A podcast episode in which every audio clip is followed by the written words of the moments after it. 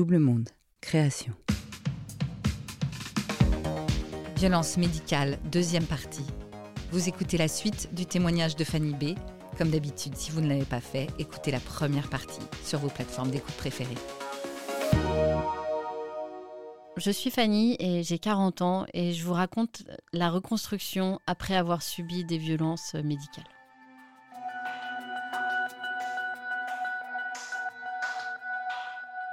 Donc le lendemain matin, l'interne viendra euh, me voir en me disant euh, Madame, euh, bon ben alors du coup vous avez deux artérioles qui ont pété, plus deux deux, points qui avaient un petit peu sauté. Enfin, bon, bref. Euh, donc, du coup, elles, ont fait euh, deux points. Elles ont euh, deux autres choses. Et, voilà. Bien sûr, la médecin ne, ne viendra pas me visiter pour au moins s'excuser de ce comportement qu'elle a eu, parce que je pense qu'elle n'en a pas conscience. et et voilà, je suis descendue à un taux d'hémoglobine euh, très très bas euh, qui m'a valu une perfusion de fer. Et, euh, il est 14 heures le lendemain et je sors de l'hôpital. Je suis contente d'être en vie et là, mais très très très très fatiguée. Et, et pour l'instant, en post-op immédiat, je, je retiendrai que le fait que j'ai, je suis en vie. Trois jours après, après consultation d'un neurologue, euh, j'ai fait un mini AVC du thalamus qui n'est pas visible sur les IRM, mais en tout cas, euh, le neurologue m'a certifié que c'était ça. Euh, est-ce que c'est le post-op qui fait que j'ai eu ça avec tous les médicaments des opérations qui ont fait ça Je ne sais pas. Toujours est-il que en fait, j'ai cumulé et cumulé euh, que des problèmes euh, après. Mais encore une fois, je suis en vie. Donc tout va bien. Le temps passe, euh, je suis arrêtée hein, parce que forcément, j'ai plus de force.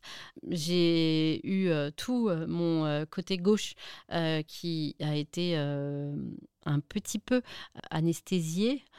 et donc, du coup, je sens plus mon, pied gauche, par exemple. Il, il, est plus très bien.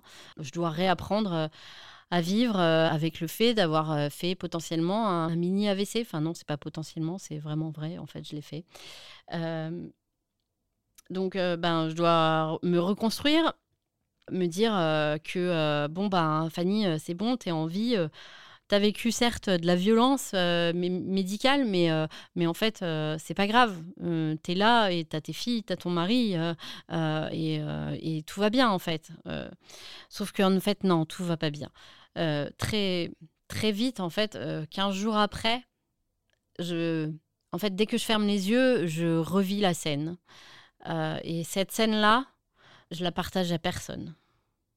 Personne n'est au courant de ce que j'ai vécu, même pas mon mari, parce que je veux pas l'informer, parce qu'il n'a pas, il n'a pas besoin, il a été traumatisé, il a eu très peur de me perdre. Euh, et, par protection pour lui, je veux pas qu'il le sache. Et en fait, je veux pas qu'il aille faire des choses à l'hôpital, euh, porter plainte, euh, trouver la, la docteur et tout ça. Je, je veux pas, je suis pas. Pour moi, c'est une histoire ancienne. Je me dis, bon, bah, c'est bon, Fanny, tu as eu le sentiment d'avoir été violée, mais c'est bon, tu vas t'en sortir et tu es une grande fille. Bon, bah en fait, euh, en fait non, je m'en suis pas sortie toute seule.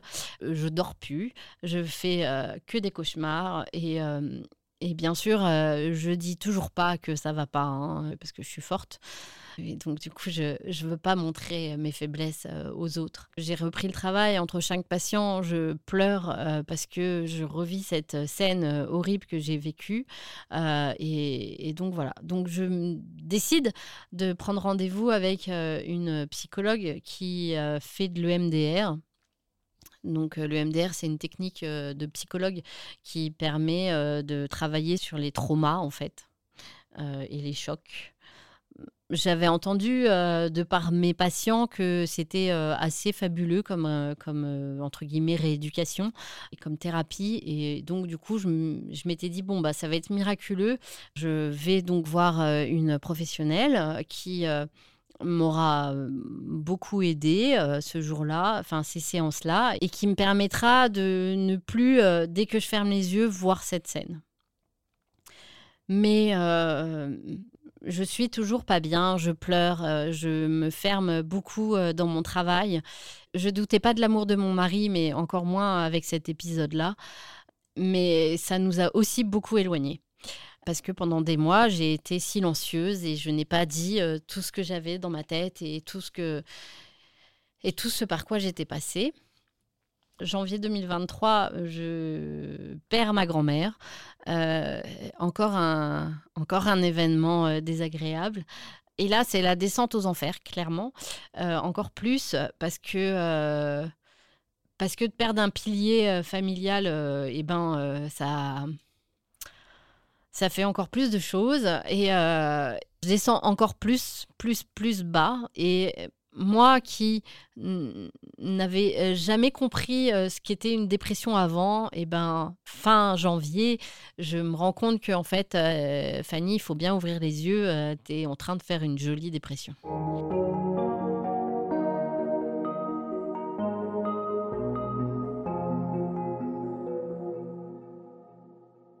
Dans ma vie d'avant, j'avais euh, suivi euh, une psychothérapie avec une psychiatre qui m'a sauvée euh, maintes fois de, même si je n'étais pas dépressive avant, mais qui m'a aidée à traverser beaucoup d'épreuves dans ma vie. je me suis décidée de la rappeler et de lui parler et de lui expliquer tout ce que j'avais vécu. Et en fait, ça a été comme un élément déclencheur le fait de retourner voir euh, cette, euh, cette psychiatre, ça m'a libérée. Et en fait, un jour, j'étais euh, en train, toujours parce que je ne dormais plus la nuit, j'étais insomniaque. Je regardais un film et c'était l'histoire d'une jeune, je ne sais plus comment ça s'appelle, mais c'était l'histoire d'une jeune fille qui voulait venger sa copine d'avoir été violée à la fac. Et en fait, ce soir-là, cette nuit-là, quand j'ai vu euh, ce film-là, ça a été un déclic. Quand je regardais le film, j'écrivais une lettre où j'exprimais euh, tout ce que j'avais vécu et ressenti et tout ce que je ressentais encore aujourd'hui c'est-à-dire euh, toute la violence que j'avais subie, euh, tout le mal-être que moi je ressentais à l'intérieur, euh, à l'intérieur, et la désolation aussi de ne pas avoir partagé ça avec tous mes proches, parce que au final, mon mari et ma famille et mes amis. en fait, ils comprenaient pas pourquoi j'allais j'allais si mal que ça. Et en fait, je, leur montrais aussi pas tant que ça que j'allais j'allais si mal que ça. Donc j'ai écrit cette lettre à 3 heures du matin mon mari commence le travail à 4h30 et, et euh, à 3h30, il me dit Mais pourquoi tu dors toujours pas? Qu'est-ce que tu fais sur ton téléphone? Tu es toujours sur ton téléphone euh, Ça va pas. Euh, et, et, du coup, j'ai fini ma lettre à 3h30, je crois, ou 4h moins le quart. Et, et, et, je lui ai envoyé et je lui ai dit Bah voilà, maintenant tu sais pourquoi je dormais pas à 3 heures? Euh, Parce que en fait, j'étais en train euh, de faire un travail sur moi et euh, je suis désolée de te balancer ça comme ça, mais ça va être très dur à lire. Je te préviens. mais lis-la et après tu comprendras ce pourquoi je suis si mal depuis des mois. Mon mari a lu ma lettre.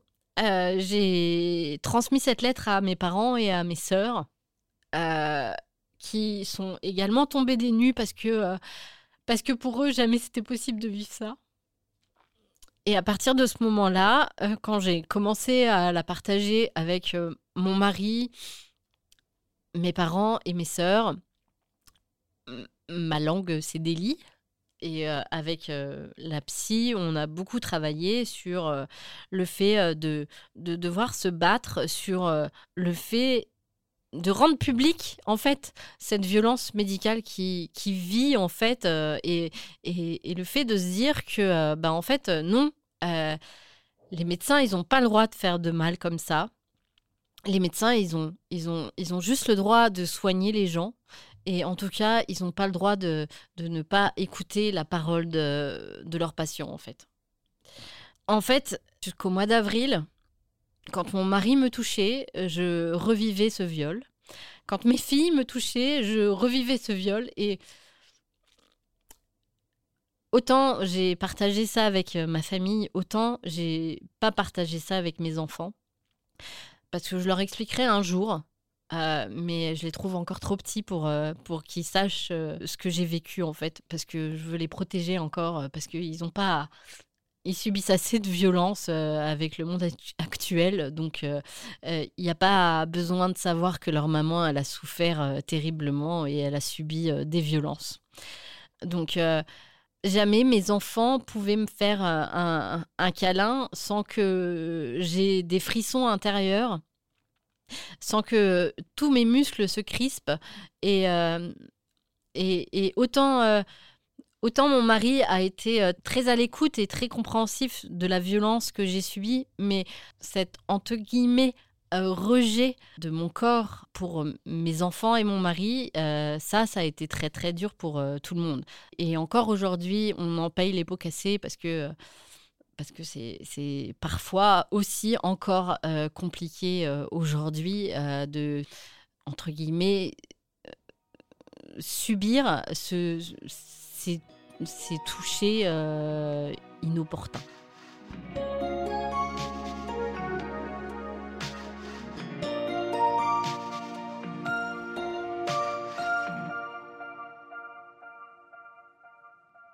Toute cette histoire, en fait, pour moi, euh, aujourd'hui, euh, si je vous la partage, c'est que c'est qu'aujourd'hui, en fait, les violences médicales, elles existent malheureusement et, et elles ne devraient pas exister pour moi, le corps médical, en fait, il est là juste pour prendre soin des gens et, euh, c'est tout. Il n'est pas là pour faire subir de la violence. Il n'est pas là pour imposer des choses qui n'ont pas lieu d'être. Il n'est pas là pour, euh, pour euh, aller dans le non-consentement, en fait. La loi Kouchner, elle est là. Je, je pense que les médecins devraient aujourd'hui réentendre cette loi et pourquoi aujourd'hui c'est important de témoigner quand on subit euh, des violences médicales et, et, d'ailleurs que ce soit gynécologique ou autre en fait? Pourquoi aujourd'hui je suis là et pourquoi j'ai écrit cette lettre?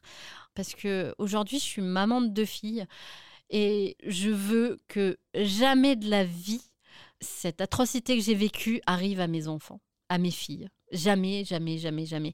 Et, mon mari a des garçons et je veux pas que ça arrive non plus à mes garçons, à, nos garçons, euh, puisque euh, plus tard ils subiront euh, des examens prostatiques et tout ça. Et en fait, je me dis que un examen prostatique peut être très très mal vécu aussi. Toute violence médicale ne devrait pas exister et c'est pour ça qu'aujourd'hui, euh, il est important de témoigner et, de, prévenir l'ordre des médecins, l'ARS. Moi, ma lettre, elle a été transférée euh, à l'ARS, euh, au Conseil des médecins, au Conseil des usagers de l'hôpital et au, chef de service de la maternité. La commission des usagers ils ont fait lire ma lettre à tout le service, à tous les soignants de la maternité.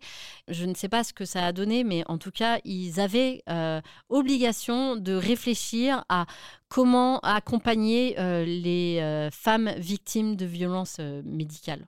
Pour moi, de témoigner, ça fait aussi partie de ma reconstruction. Et témoigner aussi pour vos enfants ou, ou, vos nièces ou vos neveux, ou enfin voilà, témoigner pour votre entourage. C'est important. Vous venez d'écouter 40. Ce podcast est produit par Double Monde. Merci à Adrien Stiefel pour le montage et à Sébastien Ossona pour la musique. Réalisation et narration, Marjorie Murphy. N'hésitez pas à vous abonner sur votre application de podcast préférée, Spotify, Apple, Deezer, Podcast Addict, Castbox, Amazon et bien d'autres, à nous laisser des étoiles et des commentaires quand cela est possible et surtout à nous raconter vos 40 à vous. Faites-nous un signe sur notre Instagram, doublemonde-du8 podcast, ou par email à contact-double-monde.fr pour nous proposer une histoire. On est impatient de vous tendre le micro pour nous raconter votre bascule.